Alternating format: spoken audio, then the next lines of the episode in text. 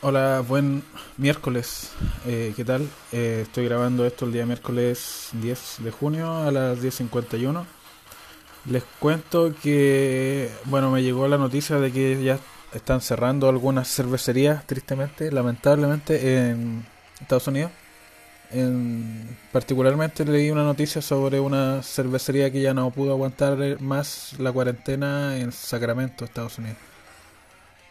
No creo que sea la única, eh, pero no sé, espero que...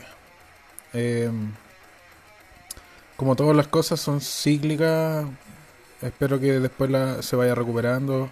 Ya Estados Unidos por lo menos sufrió la persecución de la prohibición y todo ese tema y se logró recuperar algo lento porque varias cervecerías comenzaron son bastante actuales, en realidad son bastante modernas y comenzaron a usar recetas que ya eran clásicas en otros lugares y, las modernizaron, por decirlo así. Pero se recuperaron. Ahora, bueno, otra crisis más y la vida sigue y tendrán que recuperarse con el tiempo. Es lamentable, sigue.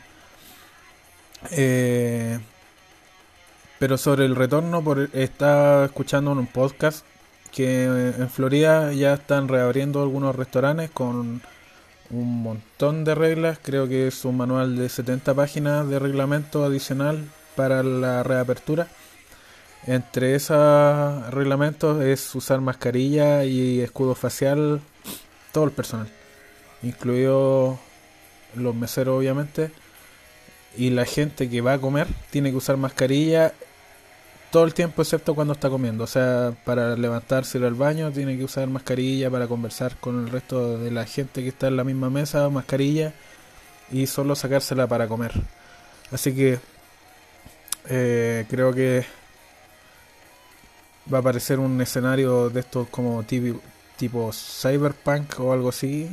Quizás como le llamarán el género apocalíptico nuevo, corona punk pero va a ser no, no, va a ser una normalidad como la que estábamos acostumbrados, sino que va a ser algo eh, bastante extraño al principio y claro, con el tiempo será normalizar y la gente ya lo va a aceptar como algo propio de restaurantes, pero todo apunta a que se va a mantener por bastante tiempo el delivery como la regla, eh, no solamente acá en Chile, sino que en otros países más, porque bueno, acá ni siquiera estamos hablando de que, cómo se va a, a retornar a la, a, la, a la normalidad, ni cómo se va a reabrir, ni reactivar la economía. Todavía ni siquiera estamos pensando en eso, todavía están pensando en qué bonos a inventar y cómo gastar más la plata de los impuestos. Eh, y cómo cagarnos más. De hecho, ya están saliendo noticias de cómo están recagándonos con la FP creando leyes que son completamente anticonstitucionales y no respetan la constitución que hay ahora. ¿Qué esperan de una de, escribir una constitución nueva desde cero? Político, culeado.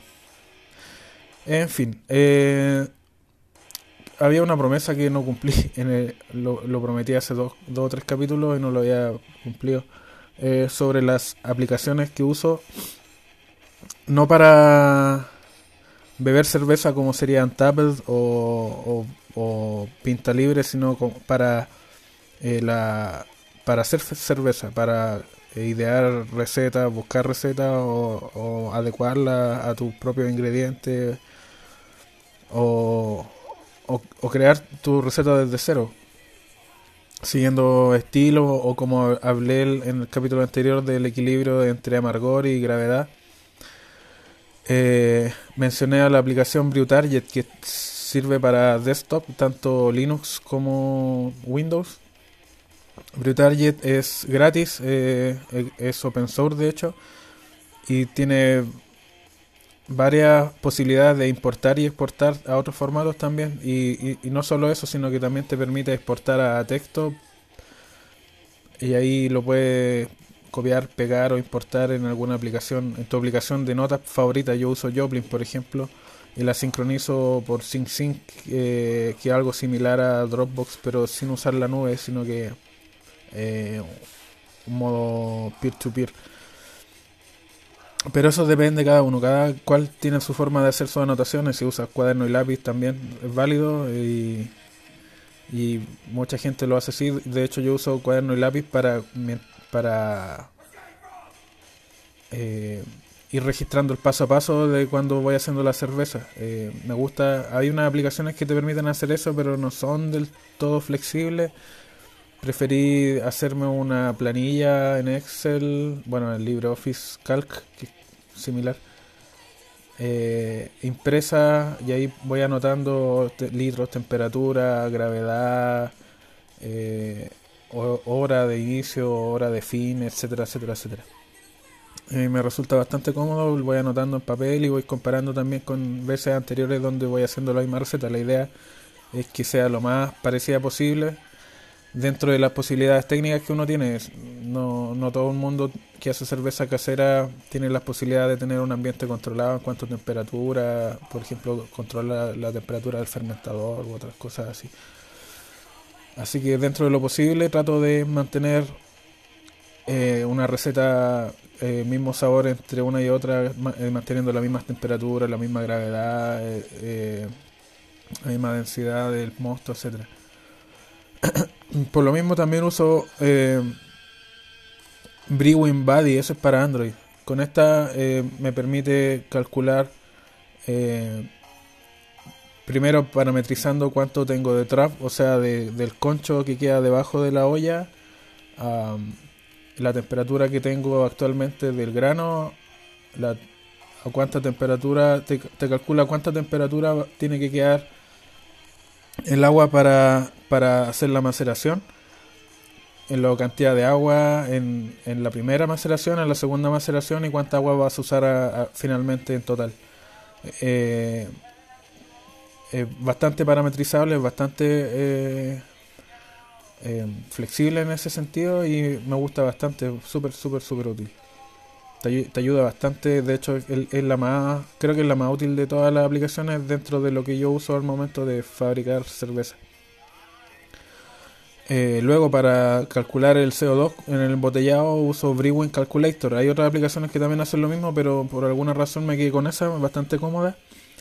Y para calcular después eh, la cantidad de alcohol basada en la gravedad que, leo en el refractómetro, uso eh, Brewking.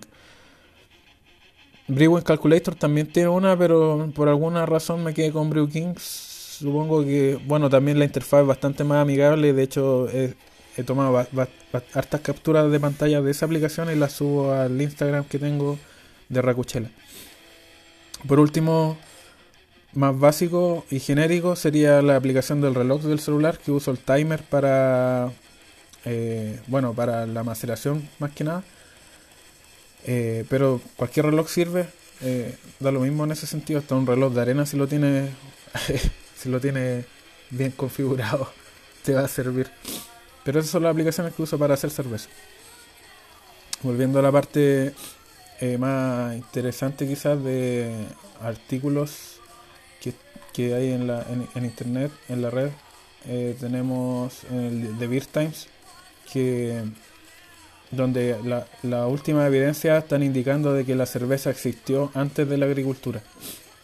Que es algo bastante importante, ¿por qué? Porque se creía que una vez que el hombre eh, dominó los granos, antes de, de, la, de la agricultura, el, el hombre solamente era cazador y recolector, pero se descubrió eh, que en Siria, lo que es hoy día Siria, Jordania e Israel, hay indicios de que eh, los humanos domesticamos el trigo y la cebada, pero antes de, domesticarla en el sentido de cultivarla, sino que de que ellos ya sabían eh, germinar y y macerar y, crear una especie de cerveza bastante primitiva, como una proto cerveza eh, fermentada para fines que se creen que eran fines eh, espirituosos, se podría decir, como eh, ceremonias, rituales, algo así. antes de, de siquiera empezar a cultivarla, sino que dominarla en el sentido de, de, recolectar el grano y procesarlo. Antes de, de la agricultura, antes de... De hecho, hay, una, hay otro artículo que lo escuché también de que el pan, existió pan pre agricultura, pero no era 100% grano, sino que era una mezcla de granos con raíces eh, almidonadas como la papa o similar, o sea, no es la papa actual, sino que alguna papa primitiva. Y, bueno, eh, como estos son prehistóricos, no hay, no hay nada escrito al respecto, es solo lo que nos muestra la evidencia. En cuanto a cómo se está manejando la cerveza artesanal en la pandemia, ya mencioné la cervecería que, cerró en Sacramento. Hay otras que están viendo una oportunidad en el tema de la venta online. Eh, lo he estado leyendo eso en, bueno, acá en Chile, en Estados Unidos, en España, en México, pero en México eh, se está creando una hermandad cervecera que es lo que yo esperaba que se hiciera acá en Chile, que las, empresas de, cerveza más pequeñas, las pymes cerveceras, se unieran en alguna especie de, cofradía para vender cerveza online. Que creo que la unión hace la fuerza en ese sentido, porque ya tenemos las cervezas industriales que no necesitan unirse porque ya son gigantes, entonces eh, tienen toda la ventaja en estos tiempos de crisis para, para solventar cualquier problema que tengan tanto de distribución como de compra de insumos, etcétera.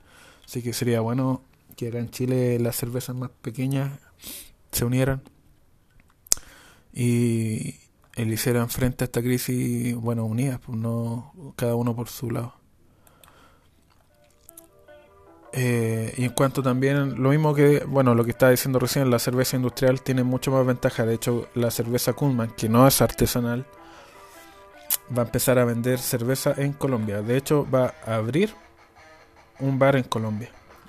Hay quienes han ido a, a Bariloche en, en Argentina saben que hay bares de Kuhlman allá. Eh, no solamente el, que conocemos, que creo que el original en Valdivia, sino que también en otros países, Argentina, Uruguay, Paraguay, Perú, Bolivia. Eh, y ahora va a haber una en Colombia. Así que las cervezas industriales tienen muchas ventajas, por eso esperaría que la cerveza artesanal se uniera. Y bueno, eso es por hoy. Creo, pensaba que iba a ser más corto el capítulo, pero creo que el tema de las aplicaciones me tomó más tiempo del que esperaba. Ya van 13 minutos que no es un podcast muy largo tampoco, pero ya eso sería todo por hoy. Hasta la próxima. Chau.